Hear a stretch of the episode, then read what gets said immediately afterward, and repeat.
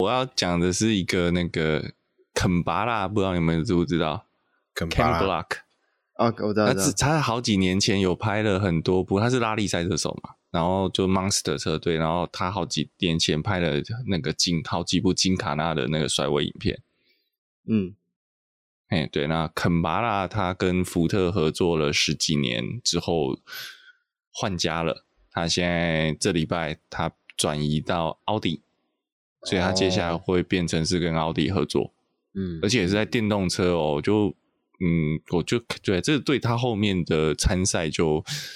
不知道他接下来会怎么玩。嗯，不过因为肯巴拉，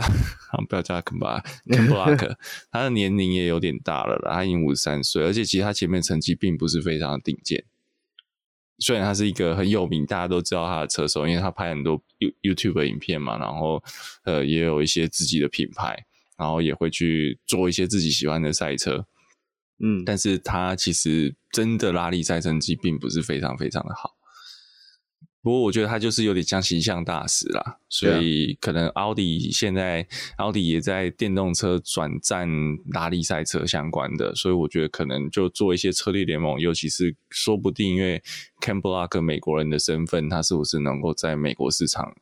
做进一步的攻略？我觉得应该这是奥迪的规划。嗯嗯。奥迪哦，也是蛮有趣。他他第一台是用什么车？你说现在吗？刚签这个、啊、还是哎不知道？这只是一个发表说的，就是他去开了那个奥迪之前的 Quattro S One 那一台赛车试开试玩，uh, 就做一些公关新闻啦。但是还不知道他自己是奥迪会让他自己打造一台他自己像之前的那些赛车呢，还是说变成他去参加奥迪？车队相关车队的活动，这个都不知道，嗯、但可以知道是他之前用了很多台福特改装的车，他都卖掉了。哦，呃，这个其实我觉得这也有关系啊。你跟一家车、另外一家车厂签约的时候，你自然就不太能够开着另外一个品牌的车出门。如果他们是竞争对手的话，就是像像之前那个 Lewis Hamilton，他可能诶、欸，因为他开 Mercedes AMG。的 F1 赛车，然后他开布加迪，呃，不是不是，sorry，sorry，帕加尼亚就还好，因为这这两个这个品牌并没有直接冲突。但是像之前那个那个，我就是诶上一站在意大利夺冠的 Daniel Ricciardo，那 Ricciardo 他就有迈拉伦，可是因为他之前是在雷诺车队，他那台迈拉伦就不太能够开，因为出去被人家拍到，对整个车队的代言形象就不好。我觉得这对一个车辆爱好者来说是一件蛮痛苦的事情。嗯、呃，那就他的选择嘛，他今天要不要做这个代言呢、啊？嗯，有时候是这样，就是一个短期的，对，对。嗯，有事没事，打开 Podcast，收听四轮后嘴 News，分享车界大小事，管你开 Focus 还是 Altis，收听四轮后嘴 News。我们陪你到路上奔驰。Hello，大家好，我是蜜龟，我是卷毛，我是学长。好，那我们本周呢要来聊一个话题，要从一个新闻来讲起，就是在上礼拜啊，诶，在这个新北新庄有两名警察在开车出去巡逻的时候，因为那个警开车的驾驶的警察技术不纯熟。然后他就撞到了这个路边的电箱，然后就整台车翻掉了。这样，那个新闻那时候刚出来的时候，还蛮多板上都有贴的，然后很多都说啊，这这个警察二十一岁刚毕业，这个技术真的是有待加强。这样就是 出出去开个车就把巡逻车撞翻了。对，那这也让我联想到，觉得其实，在台湾一般路上的警车，大部分都看起来蛮。讲破旧好像是有点可怜啊，就看起来比较平价，对，就都是平，都是你先想讲平价，还是想讲廉价？嗯，应该说一定是国产市警局的，应该都是国产车种吧？一般对，嗯，大部分在路上看到的车都是普，我应该这样讲，都是普遍大家觉得卖的不好的车才会沦落成 是你说某 L 牌吗？没有，我觉得诶某 L 牌其实还好啊，像不是我说我只还好是怎么说，相对于某 N 跟某 M 相比起来，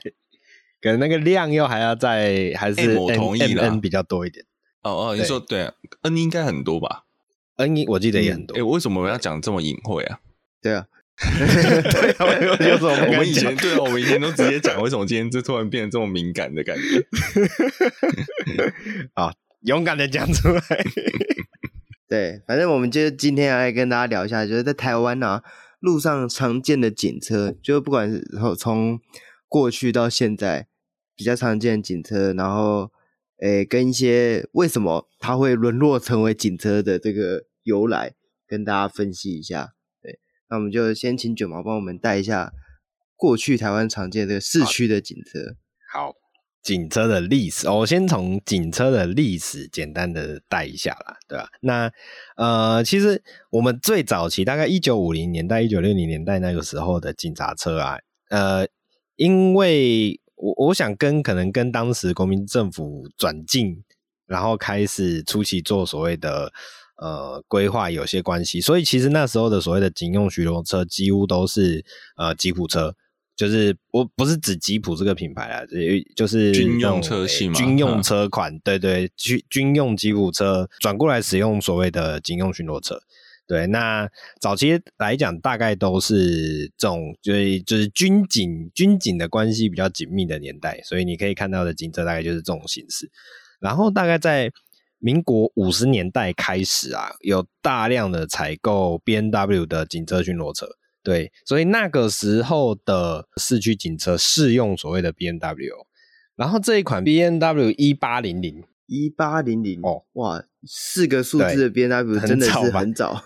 所以当时使用的这一款 B N W 一八零零，就是那个年代大概是在一九。六零年代左右，民国五零年代左右的那个 BMW 车款，作为所谓的警车。那有一个蛮特别的点，就是当时的警车使用的是红色，整台车身是红色的，而不是呃我们现在所熟知的黑白配色。对，好，那呃除此之外还有一个点，我觉得这个一八零零大家可以去查一下它的造型啊，它的它的外形长怎样啊？其实就是我们现在一直在揶揄 BMW 大鼻孔，人家在。一九六零年代就就已经是用这种大鼻孔，对，所以这也是一个 BMW 蛮特别的特征。那虽然是不太确定当时的采购标准是什么，不过就看起来就是呃还蛮特殊的，因为后以后来来讲，其实也还是有所谓的呃四驱车款一样是使用警车的。那我们会再继续往下聊一下。好，那刚刚其实有提到当时的车款啊，当时的警车车款是使用红色，整车红色作为所谓的警用车的考漆。不过当时其实并没有特别去限制说一般车辆不可以使用红色，所以这也会导致就是会有一些警车无法有效识别的这个问题产生。所以大概是在六零年代啊，当时的警政署的后勤科科长严世袭先生，那这这一位严世袭先生后来也当上了警政署长。那这一位严世袭先生就是去美国做考察，发现了那边的警车啊，其实基本上都是黑白双色的涂装。那也因为这个黑白双色的涂装，其实它的辨识度很高，呃，也有那种威武的感觉。那原本台湾使用的红色警车看起来就有点奇怪了。就会让你觉得好像不晓得这个到底是 也是什么诶，过年的花车是不是？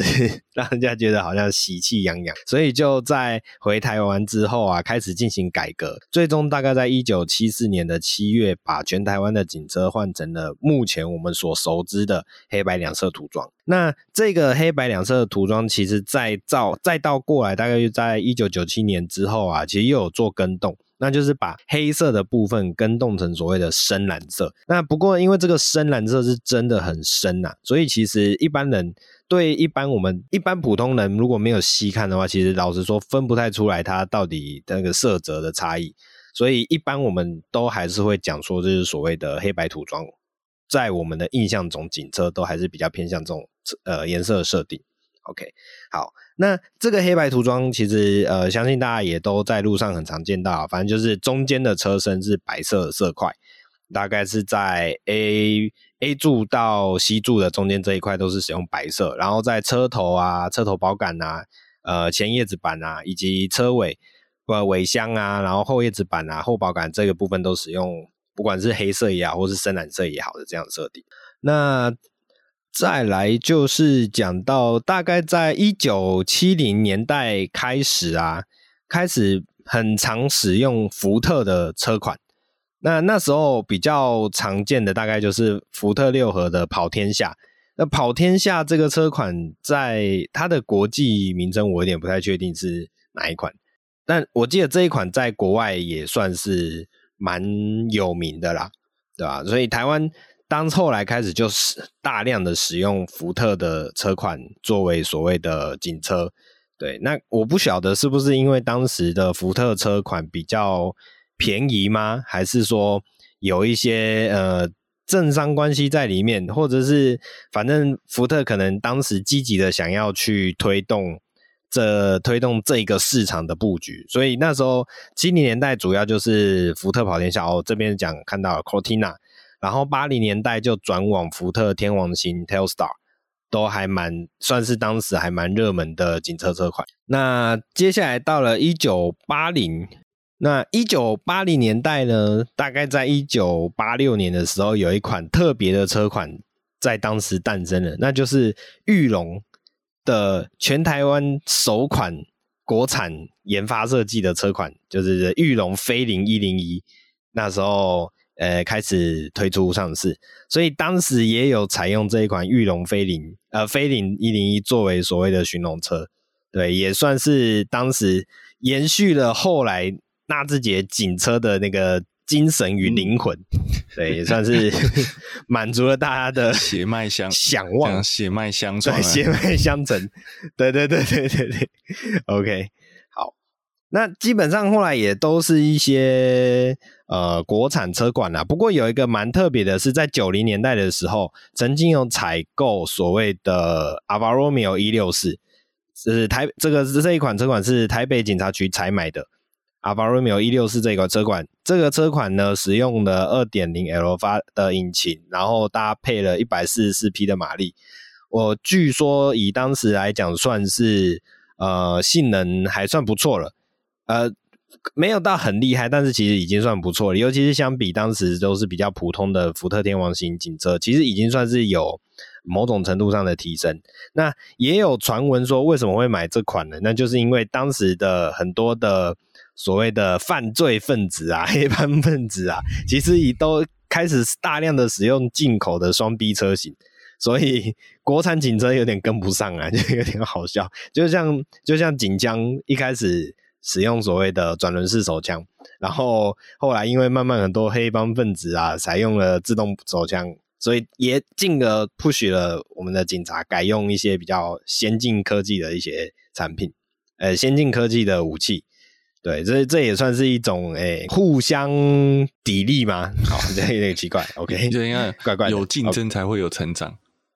哦，对对 对对对，有竞争才会有增长，对，没错。好，那不过呢，当初这一批 Alfa Romeo 一六四啊，其实有一个很严重的问题啦，因为意大利车的这意大利车款的故障率其实是蛮高的，然后配件又很贵，所以并没有说很好的使用。那简单来讲，它的维护本身来说太困难，对一个一般的市警局来说实在是太困难的，对吧？可能也因为这个关系，所以后来的那个警车也都不太喜欢采用进口车。我觉得这也可能是一个原因之一啦。我觉得这个跟后勤零件也有相当的关系，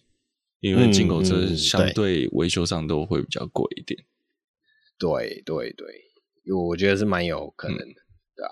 然后刚刚讲到的是，刚刚还有提到一个点是说，BMW 的警车，其实在大约一九八九年。的时候，一九八九那个附近那个年代啊，也有所谓的 BMW 一三零的三二零 i 的警车，一样是采用黑白配色，所以是我们的都市型警车。因为我们一般抢到的这种比较高性能的车款的警车，其实一般直觉会联想到高速公路上面使用的呃呃国道警察使用的车款。但是这一台来看的话，就其实可以看到的是说，其实一般警察其实也是有使用到比较好一点车子。那后来再后来的年代就开始到呃，可能到九零年代之后，两千年之后啊，就是我们稍微比较熟悉一点的年代啦。那这个时候大约啦，就是应该说有消息呃，不对，有报道是说，当时的警车巡逻车的预算大约是在六十五万新台币上下。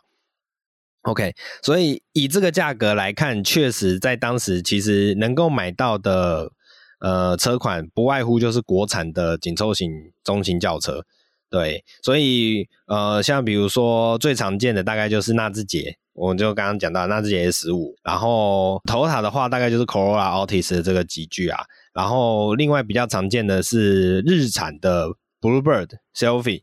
对，这一台车其实也蛮常见的哦，日产这一台，然后再大一点的话大概是 Teana 也蛮常见的，对。然后，其实，在更早一点的时间的话，大概会是在我记得 Seville 那时候也很多，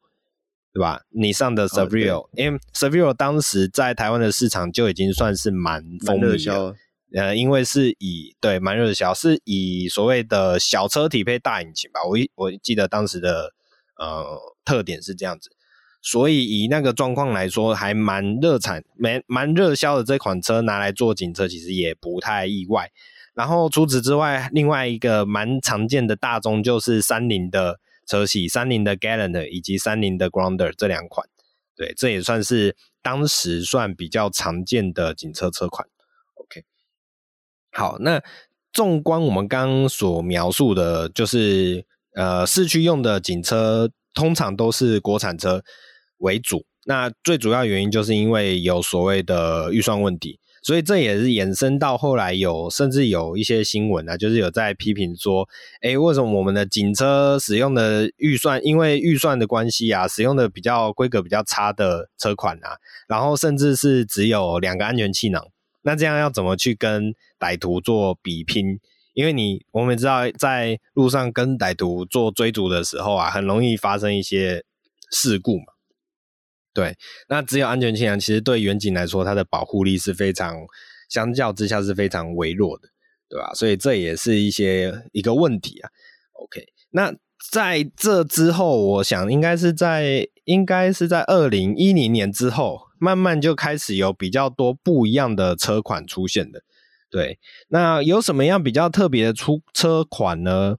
呃，就比如说台中。我在查资料的时候有提到啊，台中其实是一个蛮特别的地方，因为台中有很多很特别的警察车，比如说台中有你上的 Leaf，对，这是电动车，Nissan Leaf 就我们都知道是电动车嘛，而且就是很早期进来的电动车，它它的概念可能跟大家想象现在所熟知的电动车不太一样，它并不是像特斯拉那种很新新科技的产品，它就是在当时来说就是一款呃跨足电动。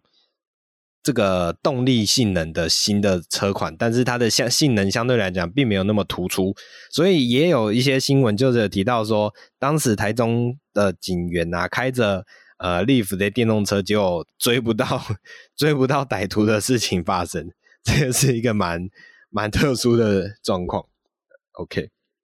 对吧？好，那台中除了 Leaf 以外啊，也曾经有出现过，比如说 IMAX 的呃警车。IMAX，我想如果对这个车款比较不熟悉的话，你可以想象它就是福特版本的马自达五，就是那一台呃滑门的 MPV。对，这一款也有出现过。好，那除了 IMAX 外，就是当时有一些轿车以外的选择啦，比如说 Wish 也曾经有出现过警车的款式。对，好，那还有什么比较特别的车款呢？觉得台东那个 S 九十也蛮特别的。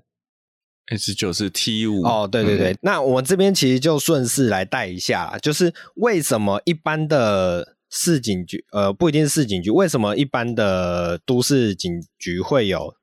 这种高级的警车？其实像刚刚讲到 S 九零，然后我记得也有叉 C 九零，同样一个地方叉 C 九零，然后桃园也曾经有呃 B N W 的车款，然后甚至也是有看到，比如说在。呃，有点不确定哪里，但其实也有奥迪的奥迪的哦对哦 A 六吧，我记得。对对对对对，其实也是有这些高级车款。那这些高级车款有两种来源，一种大概就是特别预算拨下来，通常会作为什么礼宾车啊，或是什么特殊状况的前导车所使用。那诶。反正台湾人的观念就是，这种特殊的使用情境的车款，它就是需要看起来比较霸气、比较高级，所以会有这种一来会有这种车型出现。那还有一种是大概在近几年慢慢慢比较容易见到的，就是一些呃特别的进口进口型修旅车，比如说 RAV4，RAV4 就是最明显的例子。对，有近几年有比较多进口的 RAV4。被某某些地方警局使用，因为我知道，然后这些车款其实交通队有 Raffle，因为对出事了，在车上做笔录比较方便。哎，没有啦，这是我自己想的。没有，我我在做资料的过程中查到是，其实很多这些车款是民众捐赠的，对，不管是民众也好，或是企业也好。对，所以其实你一般市民啊，或是地方企业啊，是可以捐赠警车给。那我知道所谓的警察局。那你刚刚讲那个利夫，可能就是这个啊，消波块相关产业捐赠。消波块相关。哦，我懂你意思。就这样追不上，我懂你意思。有需要的时候追不，就有借口追不上了。嗯，对对对对对。OK，糟糕，会被查水表。我先去网门。哎，不会，你不会被查水表，会不会你不会被查水表？你会。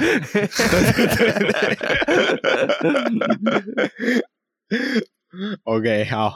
那再再提回来，像刚刚提到的呃 RAV4 嘛这一块嘛，然后也有出现过马自达呃 CX-5 的修理车款的警车，对，那我来查，它也是捐赠的。然后近几年比较多的 Toyota，因为我们可以了解到啊，其实近几年。呃，很多这种警车的投标啊，通常都是被呃玉龙集团给，我们不能讲挟持啦，但是大概可以想象说，就因为可能价格比较烂，所以可能只剩玉龙集团想要去投这个标的。呃，当然这是一个可能性的描述。好，所以其实很多 Toyota 车款，我后来再看，也也几乎都是所谓的一般民众捐赠。对，所以这就变成是一些蛮特别的点。OK。好，那我们再带回来讲说比较特别的车款呢，像比如说还有呃，曾经也出现过 Infinity Q 五十，对，这么这么这一台是，对对对对，很高级。我来看这一台是高雄市政府警察局公开招标的采购案，然后拨入交通大队使用。对，那当然啦，依照我们刚刚聊的套路，它也是拿来作为特殊任务的礼宾车以及开道前导车使用。对。所以刚刚就有提到这些比较看起来比较高级、比较特别的车款，其实都不是路上随随便便会看得到的。那撇除掉这种特别高级的车款的话，我们来聊一些可能比较呃一般我们想象不到的，像比如说曾经也有那个呃福特的福特那一台修理车旧的那一叫 Escape 跟 Escape 吗？啊、哦，对对对，Escape，Escape、嗯、Escape 也有出现过，对，然后甚至也有 Carens 也有出现过，Kia 的 Carens，对，然后还有一台，还有一些，比如说像 Jeep，Jeep 也有出现过。其实会有一个点呐、啊，就是原本是一些比较山区的景区，那他们因为他们的路面算是特殊特殊路面的路况嘛，所以他们会需要一些性能特别的车款，所以一些靠山区的景区，他们会有。比较比较早期就开始使用所谓的修理车款去作为他们的警用巡逻车，对。那但是呢，近年来因为修理车的车型越来越多，嗯、越来越发扬，然后修理车的空间性也比较好，所以越来越多的警察局、都市的警察局也都会采用所谓的修理车来做呃警用巡逻车，嗯、对。那呃，目前比较常见的大概不外乎就是 X Trail 跟 Outlander。那 Outlander 其实很早就有了，就是很早的旧款 Outlander 就有很多警局在使用了。对，那我得知的内容也是说，有看到说，因为 Outlander 跟 X Trail 其实都有四驱版本啊，所以不只是我四驱车版本，所以不只是市区警局喜欢使用，其实山区靠山的警局也蛮喜欢使用这一类的车款。那刚刚有提到啊，其实近年来的警车有一些变化，大概就是越来采用越来越多采用所谓的 SUV 车型。对，所以像最近我有看到，大概这这这两款车还蛮特别，都是今年年初看到的消息，就是 Hyundai 的途尚以及新版的酷咖都被采购来作为警察车。对，那酷咖我看到的消息是，好像是桃园的警局，对，呃，桃园的交大和保大，对，OK，然后土上我觉得就比较特别咯。我途尚为什么你会觉得途尚比较特别？不知道诶、欸，就是觉得很难想象 Hyundai 的警车出现在台湾的街头。对，而且还有一个蛮特别的点是，它使用的那个警示灯啊，是美规的警示灯，所以它是那种扁扁薄薄，就不是我们一般印象中那种高高的。对对对对，这个还蛮特别的。这我觉得就我不确定呢、欸，因为我现在也还没有看过其他哪些地方使用这种的。当然也有可能是我平常比较少见到警察的关系，还是我们要找一个比较常见到警察的人来问问看。对，这我不确定。对啊，然后呃，另外再再来，我们讲到玉龙集团嘛，那也不外乎就是要提一下，其实 M 七的警车款也不少。哎、嗯，你刚刚讲到修旅车啊，我可以提一个，就是因为现在美国。城市的警察都把过去大家电影上常见的那种福特皇冠那个车换成那个福特的，那叫 X Export 吗？就那台大台的修旅车，台湾没有的哦，大台的，呃，对，他们最早换那个车的时候啊，当时有很多警察都担心说，哎，这个车会不会追不上犯人？会不会它的操控性能？嗯跟一般的轿车会差很多，因为美国警察在追捕犯人这部分应该是比世界很多国家都还要来激进啊。对对对，然后那福特原厂也为了要撇除这个担忧啊，他们就请了很多警察、很多警局的，就是不管是训练人员啊，或是诶在路上执行的警察，去他们的测试的地方去试一下他们新出的这个警用的巡逻车。那很多人都很惊讶是。嗯这么大台的这个警用修理车，它开起来的操控感比过去的福特轿车还要来得更好。这我觉得这也是一个，就是他们在这几年越来越多这一台福特修理车，因为几乎能看得到的修理车都被福特给占据了。我猜除了他们有专属为警局推出的这个车型之外，那也是他们在底盘底下应该也下了不少功夫啊。对啊，势必要有。特别的调调配啦，而且我记得美国很多车厂其实是有专门做所谓的警车特车型的车款，对，他们就是推的，就是并不是，这也是我刚刚想讲，就是台湾的警车在看那个标案啊，大部分的概念都还是一般车型去加上警车所需要特殊装备，像这个灯号啊、扩音喇叭啊这些东西，无线电啊。但是你今天看到美国的警车的设计是。它它其实本身就是一个独立车系，虽然它可能共用同个名字，是一个产品，对，它本身就是一个产品线，独立产品线，专门做警车用的。为什么？因为它不止我们刚刚讲，因为警车要加装这么多设备，包括美国还有电脑，它电脑的放置方式怎么怎么让警员员警在车内的时候也可以很方便的查找那些角度，还有因为这么多电系产品，它的发电机也要强化。那在最对美国的警车来讲，最重要就是防弹的部分，它的车门，嗯，强车门部分的防弹的强化跟车体部分的强化，这是从设计的时候就做进去了。那我相信台湾的警车好像你说有对车门去做防弹强化吗？应该大部分都没有，应该没有，我觉得，对啊，好，那。我再继续聊一下，嗯、我们刚刚有提到 M7 的警车版嘛？那其实有我我记得有警员有描述过，就是 M7 这一台警车，它的好处就是空间非常大，就是在在做一些比如说路边临检的那种任务的时候啊，很多什么交通锥啊、什么东西啊，其实就是直接往上丢，所以要进场要撤场都很方便。那讲到这种 MPV 车型，刚有聊过有 Wish 嘛，嗯、还有那一个 iMAX 嘛，对。那我有查到一条是二零二零年的新闻，我觉得这个蛮特别的，就是高雄的仁武分局警方收到了民间企业捐赠的一台高级商旅车。对，那这台高级商旅车是哪一台呢？其实就是 Toyota 的 Columbia。哦，嗯，那 Granvia 如果比较不熟悉的听众，你大概可以想象成它就是呃，Toyota 另外一台 Alphard，Alphard 的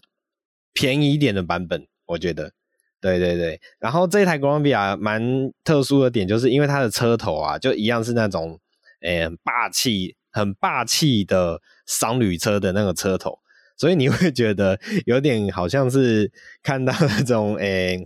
诶，异色版的老大用车。嗯、对对对，这个我觉得这个还蛮特殊。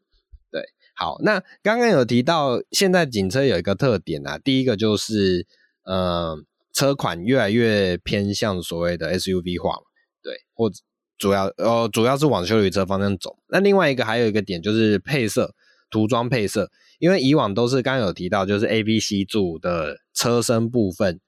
做白色色块，然后车头车尾做呃黑色色块，或是所谓深蓝色色块。但是现在越来越多车款，尤其是修理车的车款，它越来越多是变成是变成上下分层，就是。上半车身采用白色，然后下半车身采用呃深蓝色。对，那我不确定这有这是不是有一个特别的规定啊？但是越来越多看到现在的很多车警车是采用这种配色方式。那有些人是觉得它这样子是比较好看，但我是觉得我提一个特别点啊，因为我在路上有看到警车迎面而来，但是它迎面而来的时候，它没有开警示灯。所以其实，在那个当下晚上，那个当下，我其实是很难去判别出它是一台警车的，嗯、甚至甚至很难去判别那里有一台车。如果他没有开车灯的时候，嗯、不就是埋伏的好物吗？对对对对对对对，所以改成这种上下配色，我觉得可能会大大的减低我那个辨识度。警察同仁，嗯、对对对对对，就应该是说不是减低辨识度，是增加了辨识度。可能让我们的犯罪分子就可以比较容易逃脱。对，当然这只是一个诶、欸、描述猜想啊，但但我觉得这是一个我自己感受上可能会有遇到的状况。嗯、对，好，对啊，那刚刚讲的这一台其实它也是民众捐赠的啦，对啊，那还有什么特别的车款呢？呃，像比如说呃，Honda Accord 也有出现过警车，然后。还有一个比较特别的是山羊，呃，不是山羊，哎、欸，那那一条是哎，双龙，不好意思，双龙的皮卡，对，双龙皮卡，它是我记得龟龟是说它是拿来拉所谓的对巨马铁丝网跟巨马。如果你很常出没在这个总统府附近的话，你应该对这台车不陌生了。对对，每两年一次的时候，它就会很常出现。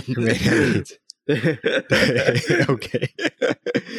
不过这一台我觉得有一个蛮特别点，因为它居然是使用铁圈，对，那会配到铁圈的车款，我相信它的价格都是比较低一点的，嗯、对吧？那嗯，我说这经费是有拮据到，既然是还要用铁圈的规格，我是觉得这这个就有点特别了，对。当然不代表铁圈不好用啦，嗯，不会啊，我觉得国家的开标就是最低标嘛。价格哦，嗯、对对对对，价格这扣扣的问题。OK，好，那因为这个其实就比较算是特殊车种了，特殊任务的车种了，是吧？对，龟龟对对对，就比较不是一般常见的、啊对。对啊，对啊，对啊。那因为特殊车种其实就更多了啦，像比如说一些我在那一个北海岸那边有看到那个算拖吊车吧，但是它的车体是用好像是 F 五零、哦。F 对，二五零呃比较大大型规格的车体嘛，还有一些比如说，哎，箱型车款啊，增房车箱型车款什么这些也都有，对，那这些比较特别的就不再赘述了，对吧？所以大概聊一聊，大概是上述这些啦。哦，高雄有一台 Prius 4，对，就是算是蛮早油电化的 巡逻车，这样就不会开到没电，对，对，不会开到没，没错。那我们刚刚讲的其实就是所谓的巡逻制服巡逻车啦。那其实有另外一种警用车叫做侦防车。那侦防车的话，其实就不用特别做这种警用涂装以及警示灯。对，它大概会是那种全黑，放一个小灯在车顶上。对，呃，应该说，呃，一般的民用车的配色，嗯、我印象中看以前那个什么，以前有一个警警察的连续剧，那叫什么东西，我有点忘记了。好，反正就是就是一般民用车，然后他要出任务的时候，他会把一个圆形的小警示灯往车顶放，嗯、然后就叫叫叫出去。对，大概会是这种特别的车款，对吧、啊？那那刚刚提到这种车款，通常就比较不会有涂装，对，所以那这就不得不提一下我们的台湾之光纳智捷 S 五 GT 二五的这一款车，也有曾经作为所谓的警用车。哦对，那就是当初对当初 GT 二五上市的时候，就特别捐赠了两台给说我们的新北市市长侯友谊，作为台呃是作为新北市的警用侦防车，那也是警用侦防车里面首次见到如此高性能的车款，对，也是蛮特别之处。可是你不能讲，啊、你讲高性能，我觉得高速。高速公路上面的侦防车其实很多那种三点五的 Camry，是就是杀人于无形的、哦，是是是。但是你你就终归还是要拉回高速公路嘛，对，对啊，因为我们现在在讨论都还是一般的市区范围，对对对，所以想必这两台车，呃，这两台车的出现是让很多。哎，打呃犯罪分子闻风丧胆。对，哦，对啦，对啦，讲到 Luxgen 的车款，其实刚刚我们着重在 S 五嘛，其实也是有很多 U 六的版本啊，对吧？这也是蛮常见的。那现在好像也是有些地方有采用 UX 版本哦，有 UX 的机车，休旅车哦，有有，我听说有，但我看过我，我没有实际看到，看过。对，哦，有保安大队的车，台北是吗？嗯、保安大队，新北，新北，嗯。对，新北保大的哦，不错不错不错，对，就是空间大，所以斜坡板还可以直接拿来运用。对，对啊，反正总而言之就是还蛮多，蛮蛮多车款啦。就是呃，我们刚刚聊下来下来，大部分都是我们一般常见的车款，尤其是比较价格再稍微比较呃平价一点的，嗯、对吧、啊？那很多那种比较特别的车款，其实。有些是特殊任务采购啦，因为特殊任务的采购，那有些是因为是地方捐赠，嗯、对啊，所以这大概是一个市区警车常见的款式。你讲到纳智捷警车，让我让我讲一下，我们那天不是有查到一个，我们有捐赠人家警车吗？哦、你就看到纳智捷在国外是警车的例子，那其实那个 那个太难找了，查半天才知道，发现是。圣克里斯多福吉尼维斯中间某一个 Saint Kitts 那个岛的警车，嗯、然后它下面叫 Highway Patrol，、嗯、但是这个岛只有 二十五公里长而已。是，那那想必是不会有遇到耗那个没有油要去加油的问题，啊，所以耗油就不是问题了，对不对？对对对对。对，他他们只要求性能，嗯，对，对啊。不不会啊，其实纳智捷的警车，呃，纳智捷的车款在别的地方做警车的案例不止这这个啦。其实中国那边也有好几个地方是呃采用，像比如说 U 六作为警车啊，S 五作为警车都有，对吧？那个大家自己有兴趣去查一下纳智捷警车，都可以看得到类似的，呃，不是类似啊，都可以查得到那些消息，嗯、对吧？可以去好好的了解一下，不是只有台湾的警察用我那的车款。不是只有台 湾警察那么可怜，哦，不是，哎哎，这你说的，OK，所以学长要再跟我们来分享一下那个高速公路上面常见的车款。其实高速公路的话，警车我们就俗称红斑马了。那红斑马其实大概的概念约略就是每十年一换。哦，这是跟那红斑马至少我觉得会比一般市这个市警局警车，大家会比较有那种换车的感觉，是因为每个县市政府各自换车时间不一嘛。那大家这个在不跨越不同县市的常常也是对警车就不那么的敏感。但是红斑马的话，我觉得就会很有感觉，因为就不同的车。就是它，它是一次就是换一批一批这样换掉。那最早其实是在一九八零年的福特千里马，啊，这个真的是都比我们还老的车了。好、嗯，现在也没有了。那后来九零年的时候进了 Sub 的九百 Turbo，这个我觉得这个蛮有趣的，就是这批龟龟，你说这批是前驱的，嗯、对不对？对对，前驱的，这是唯一我们 听听到红斑马系列里面唯一的前驱车。对，嗯。那这边，哎，所以刚刚千里马也是，千里马就是后驱，我记得是后驱，对，后驱的。早早年的那个老车都是，其实前驱引擎也是很后来才出来的啦。到 Mini 吧，我记得 Mini 是一个，所以我说在世界上 Mini 是一个比较有名的前驱然后量产车型，不然应该更早以前其实都是后驱。然后这个 Sub 用了五年之后，可能也是因为保养或者是一些。后勤的问题。一九九五年之后，这个德国车正式进驻咱们红斑马，就是宾士的一两百 W 二一系的一两百，诶，二一零还是二一一？就是那那二一零，对，那对用了五年之后，就进了换进了 B N W 的五二零之后。到现在就一直都是五系列的天下，嗯，从一九九零诶一九九九年的一三九的五二零，到二零零三年就差不多也是十多年一六二的五二零，然后二零一一年 F 十四代的五二三，到今年的呃最新的今年是是哪 G 三十对。G 三十的也是五二零，嗯。好，那这个时候大家都听到一个，我们都把数字都念出来了，大家是不是觉得这个动力好像数字好像小了一点？我们再来讲红，在红斑马在高速公路上，应该就是要追那些超速的，是他们主要业务嘛？嗯，那这样的话，以五二零来说，是不是虚了些？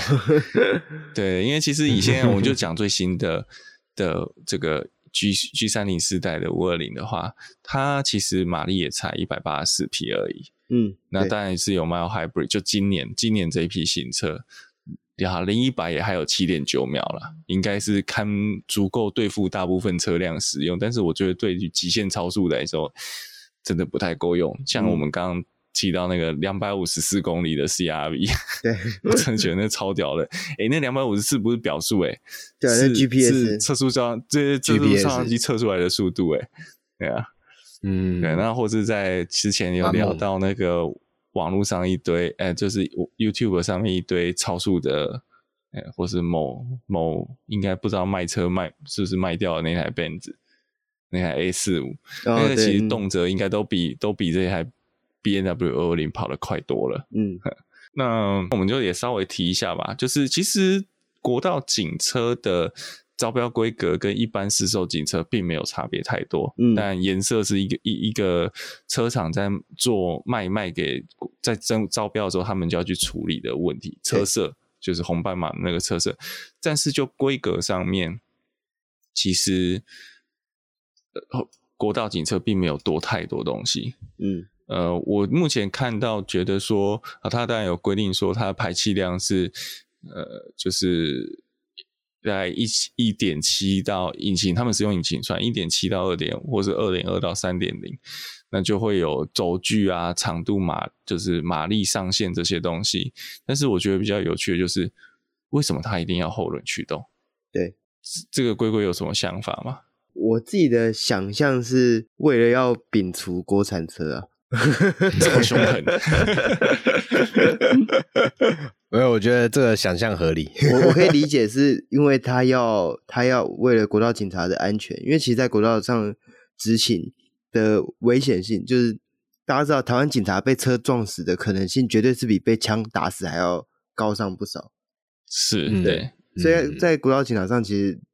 这个车辆安全性是比一般市区，你看像刚刚的市区。就算撞翻车，它也是很低速的，就是基本上警员应该不会有太大的安全的这个危险。但是国道上，它可能停的时候要处理一些交通事故，它就需要比较强壮的车体，对。但你又不能直接在那个招标上面写说，我就只能进口车来标，这也不太对吧？这听起来不行，这个绝对会，这个绝对会被立委们吊起来打。对啊，这感觉就像图利某些厂商。那我就在里面加一条，它一定是只有进口车才有办法达到的条件。那最简单的，我能想到的大概也是后驱这个条件，因为国产车清一色摆出去，没有一台是后驱车。如果不论什么，对哦，你如果你写四轮驱动还有哦，对，四轮驱动你还找到国产车，对，对，但是后驱就完全没有，几乎是没有，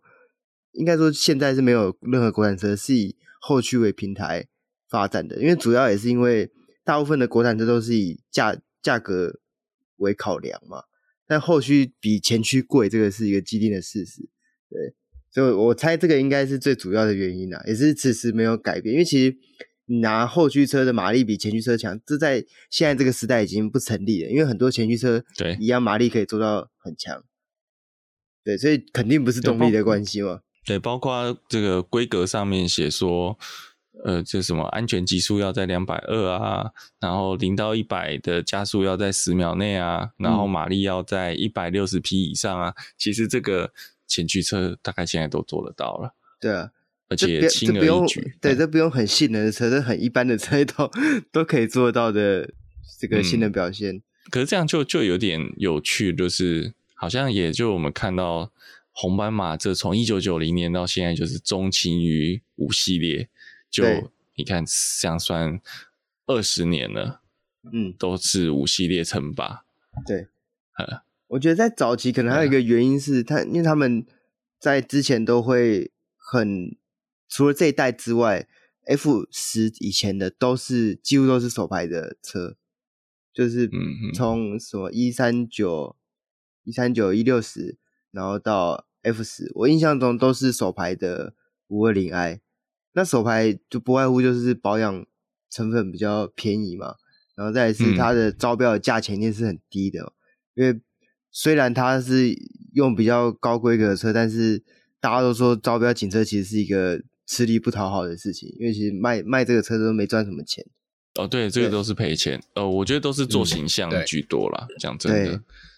对啊，对，所以那我觉得宾士可能不太愿意拉下身段来做。这样的事情，我我自己的猜想、啊、有一个有一个可能是他也不缺这生意，对，某种程度上，嗯，而且他可能也没有办法把成本降这么低。那为什么 BMW 可以？因为宾士近年的车几乎都没有出手牌款了啊，对，就相比之下，你的成印那个成本就比 B N W 还要来得高了。是不是有另外一个传言是 B N W 比较？喜欢不也不是说比较喜欢呐，就是 B N W 的可能跟我们政府的关系相对来说比较好一点。像之前的呃总统坐车的车款，其实也是 B N W，就是在这一批奥迪之前。但是哎，总统坐车我印象中是看总统喜好吧？对，是看总统想要什么。对，对啦，但是嗯，哦，你说如果没有特。总统没有特别指指定的话，可能就是 B N W 的车，有这个可能性啊，有有有可能，或是相对来讲，就是 B N W 的关系。我当然这个关系不是指说他们有什么勾结，我只是说就是关系比较好，所以他们比较对比较有出现在那个视野里面，对，不是出现在那个视野，可以可以被关注到。我觉得这也有可能啊，因为你关系好，你比较有机会可以知道。这次招标的这个范围大概在哪边嘛？对，哎，就是对啊，对啊，我觉得价格就会是一个重点。对对，对，关系好，你可能就比较知道底价大概落在什么地方。你知道怎么样把价钱定的底价？对对对对对对，定价的艺术。嗯，定价艺术，投标的艺术。对对，对，对啊，好，那那其实就讲到国道警车，其实。呃，我们这边还有什么比较特殊的题材吗？其实我想，国道警车大概就是以现在大家看下来都是，呃，就是就是 B N W 称霸了啦。对，嗯，一直哦，我记得国道警车有 G 卡，哦，对，有，哦，对，有三台，有三台，对，有三台 G，可是那 G 卡应该，嗯，应该也是它有，我我有点没查到它是什么特殊用途嘛？它。它是什么用途我不知道，嗯、但是我我记得它是大概两千年前，就一九九九、一九九八、一九九九那个年份的 G G 五百，然后现在对、嗯，然后现在还有在执勤哦，它并没有退役，就是你你看已经经过二十几年了，它还有在开，但据据说里程数都不高啦，哦、就是它的用途也不是说日常就是巡逻这样，对，可能在载东西吧，我猜啊。我这边查的内容啊，一开始是说想要做类似所谓的行动派出所，哦、对，那但是后来就被移做所谓的设备车辆使用，嗯、那就是大概就是仪器测试平台啊，或事故处理的工作啊、嗯、这样的内容。那这三台车目前是在南部，哎，也不是说目前啊，就是当时是在南部地区服役，嗯、对。所以，所以宾士出现了，宾士 对还活着，那也没有办法取代它。对对对，对啊。那那我想，我们警车就聊到这边，也稍微再聊一下比较特殊的，呃，就像机车好了，嗯，政府单位用的机车。那我们机车部分啦，就是这个警，呃，会讲军警用特殊机车的，大家第一个想到的就是咱们前身宪兵机车连。就是每年阅兵大典会出来的那个，那其实现在不叫宪兵机车连哦，现在叫快速反应连。为什么？因为以前叫宪兵机车连，你就觉得好像是，呃，就宪兵出来，这个长官出出出岛巡视的时候才会出现的车种嘛。嗯。那叫快速反应连，就是因为要给它赋予比较实际上的战备任务，所以前一阵就有。这个机车连带着反战车飞弹出现的画面，虽然我觉得非常的不搭嘎，因为这个车、这些车本来都是这些车，其实就是以前宪兵机车连有用哈雷戴维森的车五百跟八八三，然后后来有一三四零，那但是后来取而代之就是雅马哈的 Royal Star 一千三百 CC 的这一台，讲真的，它的动力并不特殊啦，七十五匹马力加三点五三百公斤的车重，其实。有点重，也是不快，对，对，也是一个骑帅不骑快的车，对。那它又全全白涂装，你会觉得扛着反扛扛着反战车飞弹是一件很诡异的事情。嗯，不过这我觉得这也是定位问题，因为当时宪兵机车人就是一个，就像宪兵一队一样，它是一个表演性质居，对对对对对。但是因为现在就讲说啊，要金实战经实战，你不能就是。只有装装门面这种功能，那就一定要有实际上的战备功能，才硬塞了叫他们去扛反战车飞弹的。我觉得这是非常不合理的。好，那接下来又说要要呃，因为白色的太露太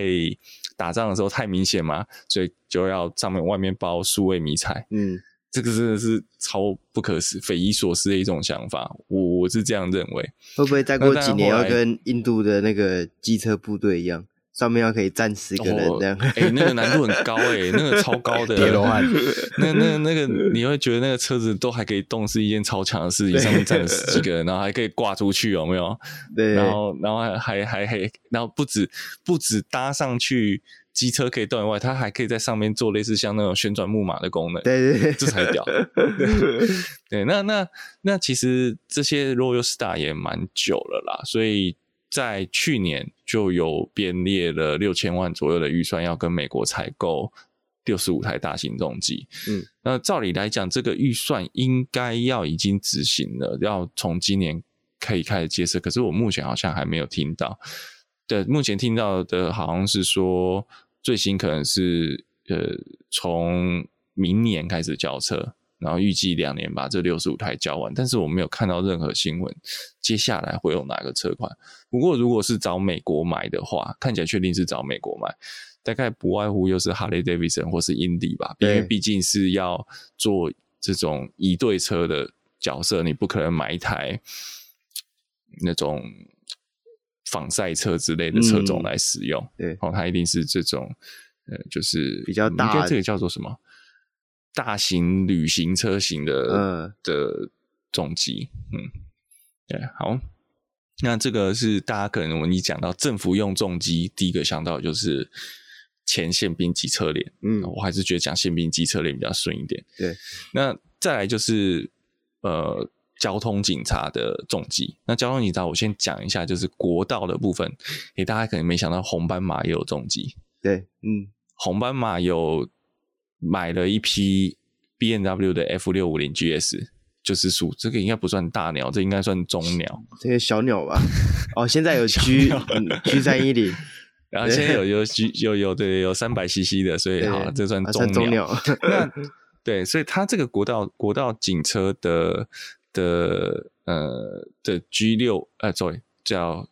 F 六五零 GS，其实它虽然我们一还是叫它红斑马，因为它属于国道警察，但其他涂装上完全没有红色，它就是一样黑白涂装，然后以一台像越野车型的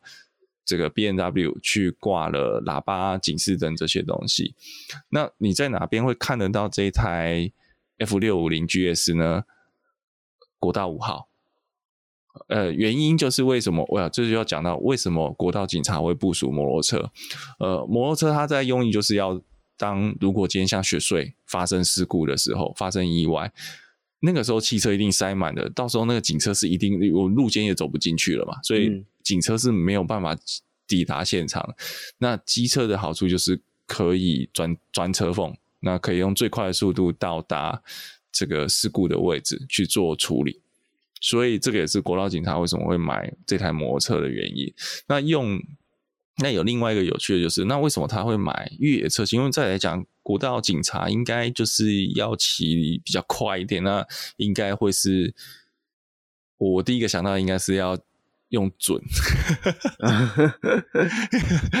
用准那种车。对，但他其实考量到，我觉得可能也是成本。再即使以 F 六五零 GS 啊，假设我们跑。国道安全时速一百公里好了，其他也够了啦。嗯，马力没有需要那么大。好，那再就是，其实以半越野车型，的确在钻车缝的时候，会比那种速度型的重机来的方便很多。嗯，对，嗯，对啊。那不过我自己好像讲真的，我自己没什么印象，我看过这个重机的警呃国道警察的警车，欸，我的重机警车。我印象中，我在隧道外面看过消防局的啦。但是哦，就这个是我们后面会聊，对，红色的，那就红色的，对。对，我记得那时候之前说有有警车要在这个国五服务的时候，很多人就在下面酸说：“哎，那警那个摩托车上面应该有装氧气瓶，不然你骑进隧道会缺氧。”对对对对对，这也就是另外一个问题说，说那那为什么一般重机不能进去？如果今天国道警察都买了重机，是要来针对隧道勤务的话。对啊，没道理，一般的重机不能进去啊。对，好，那接下来就讲到我们刚刚讲了交通大，其他各县市警察交通大队的重机。那交通大队重机其实，呃，也我觉得也蛮单纯，虽然会会比警车单纯很多。呃，大概不外乎以现行我们服役上可以看得到的，就是 B N W 的 R 八五零零跟 R 一千两百 RT，那也都是属于这种修理车系的的重机。那呃。这个其实好像目前用起来，新北、台北都有，都是用 B N W。然后，哎，不对，讲错了，新北是用 B N W，台北是用雅马哈。雅马哈以前是前期车型是 XJ 九百 P，然后后来变，后来在二零一三还一四年之后就改成 F，所以 FJR 一千三百 P。那呃，其实 FJR 这一一千三百 P 这一台就跟日本我们一般熟悉的日本白鸟摩托车警察用的车系是一样的。哦，那不过我得说，人家白鸟帅多了。白鸟的技术，你去看那个影片，其实我觉得大家有有兴趣可以去看日本的讲那个交通警察，就是全白车系。不过台湾的也是，台湾的。呃，这个台北市的交通警察大队的车也是全白色的，他们就是全白色，然后配上他们交那个重机警察是特有的蓝色制服，嗯，其实还蛮帅的，对，而且他们那个切弯非常的利落，尤其是他们都要练那种回头，然后马上一百八十度回转，哦，对对对，哇，他们那个真的是超快的。嗯对，超快，叭就回一回，然后就开始追了。嗯，大家这个也去看一下 YouTube，我觉得看那个还蛮疗愈的。而且你看他们在路上追的都不是那种很重大违规哦，就只是个压过双白线啊，然后就被追了，或是违规左转就被追了。嗯、嘿，然后在台湾的话就没看到，没有看到。对，好，那那其实。这这两台我刚刚讲的这两个车系，就 BMW 的 R 一千两百 T，或是雅马哈的 FJR 一千三百 P，这两台车不定时其实都会做拍卖哦，因为它的寿限到了。像我记得前今年好像有卖了几台二零一六年式的哦，就是它会做固定的做汰换。那其实有些这就是一个便宜的重机入门方式之一啦。其实早年也是像宪兵特勤队、哈雷，那时候我记得也都有拿出来做贩卖，等于是它可以让部队回收一定的采购成本。那也有很多人是钟情于它的文化意义，所以去收购这些车辆。那因为这些车辆讲真的都是国家在养，所以车况都不会太差，跟部队的有很大的差别。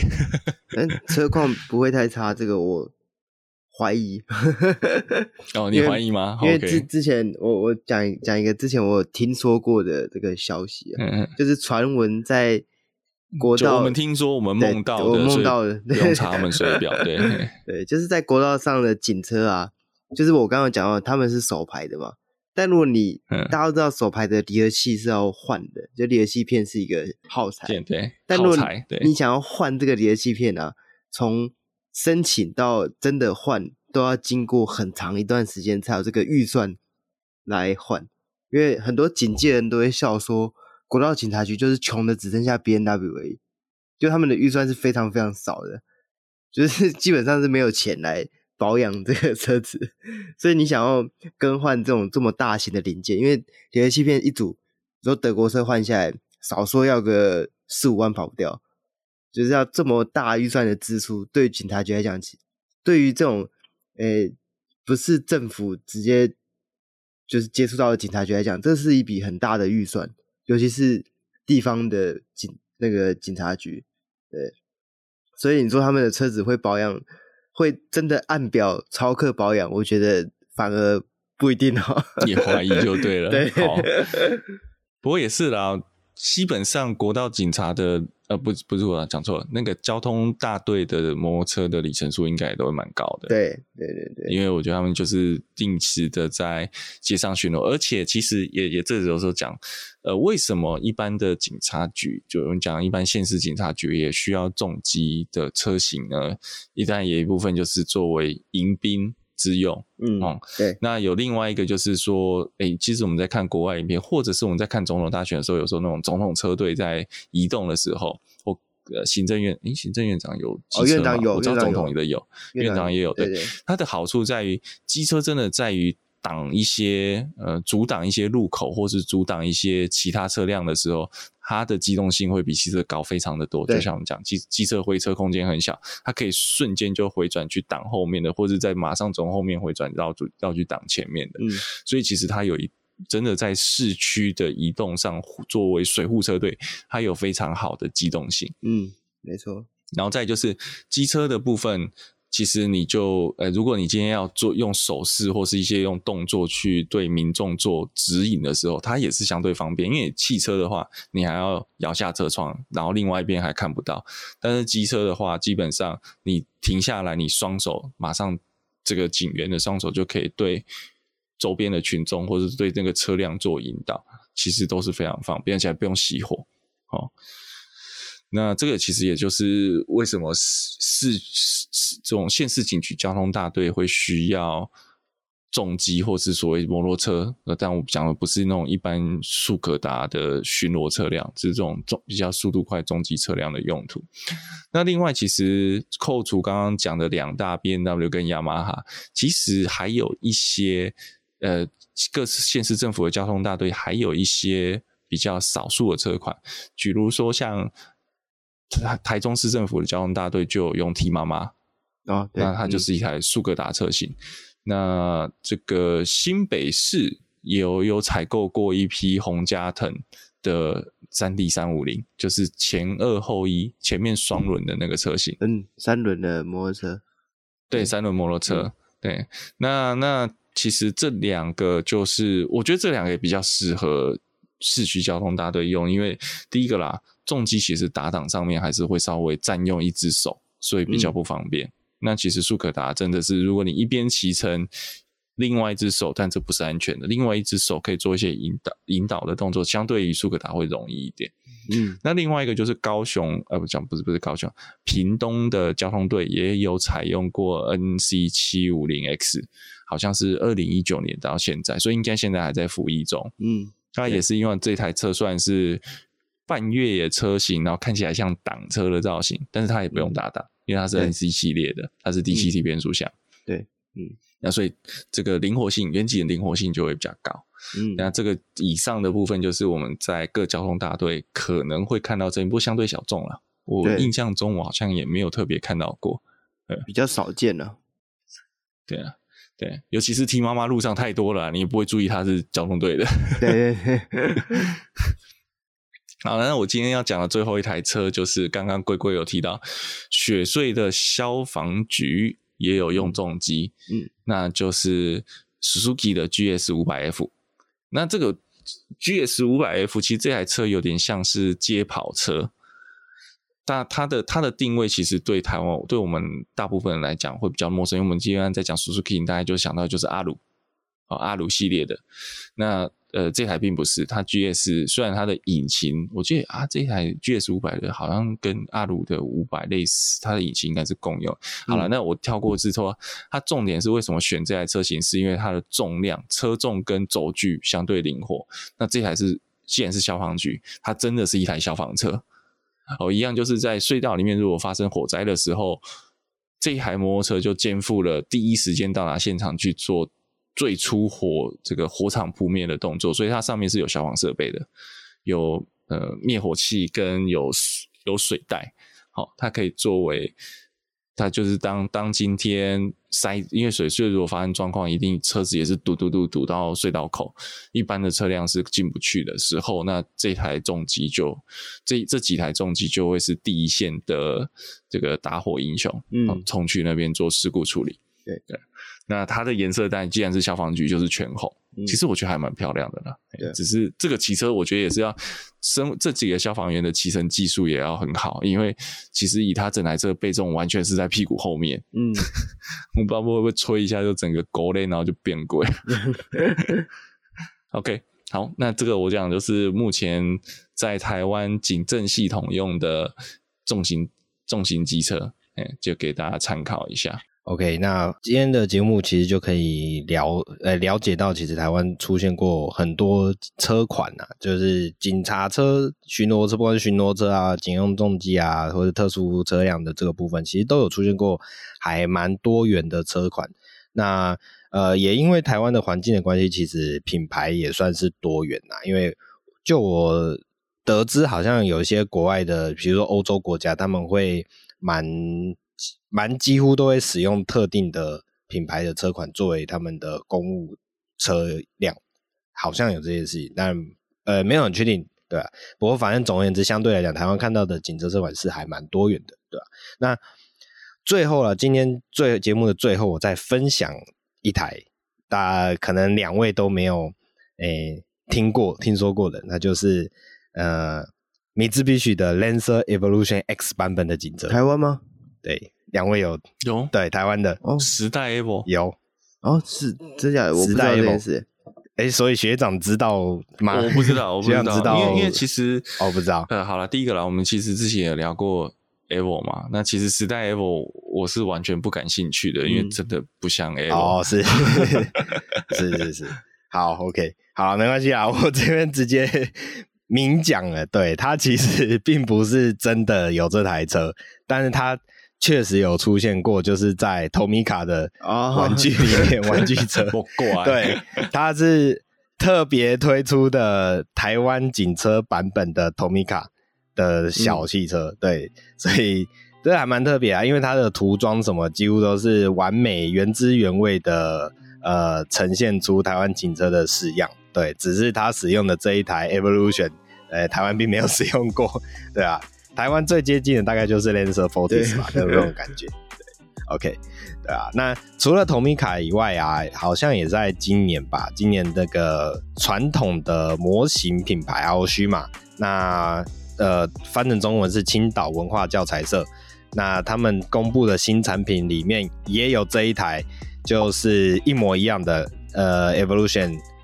呃 X 的版本。对，那一样就是把一些诶警用台湾警车的涂装色啊，然后一些配件啊都附在里面，所以我觉得这是一个蛮特别的。这个有点跟大家分享一下，这个有点奇怪，就是一般通常做这种模型收藏啊，或者出的是依依照一个、呃就是它应该是现实有的，对对对对对，就像 Tomica 有出现 Wish 版的台湾计程车，我觉得这就是一个很棒的很棒的产品。那对，但是这个没有出现过警车的，倒是倒是是还是有有什么活动有办过吗？不知道哎、欸，就就不晓得因为，台湾甚至都没有进口这台车，就是以总代理来讲。总之，这个蛮特别的产品啊。那当然就是有兴趣的车友，就是如果平常有在收集模型车的，可以考虑入手一下。总代理黑人问号脸，对对对对对对 对。好，总而言之，就是一个很特别的东西跟大家分享。那今天的节目也希望大家都喜欢。那如果你有什么诶、欸、特别的看过很特别的警车车款，那也记得跟我们留言分享一下。好，那不管是脸书、Podcast、YouTube、Instagram，都帮我们按赞、留言、评分。然后，呃，Podcast 平台记得五星评分，那我们可以知道你想跟我们分享什么。最重要的是，那个记得加我们脸书，因为我们都会分享脸书团社、脸书社团上面都会跟大家分享奇怪的梗图，所以让大家一起开心的笑笑。OK，那我们今天节目就到这边。啊，我们大家下次再见，拜拜，拜拜。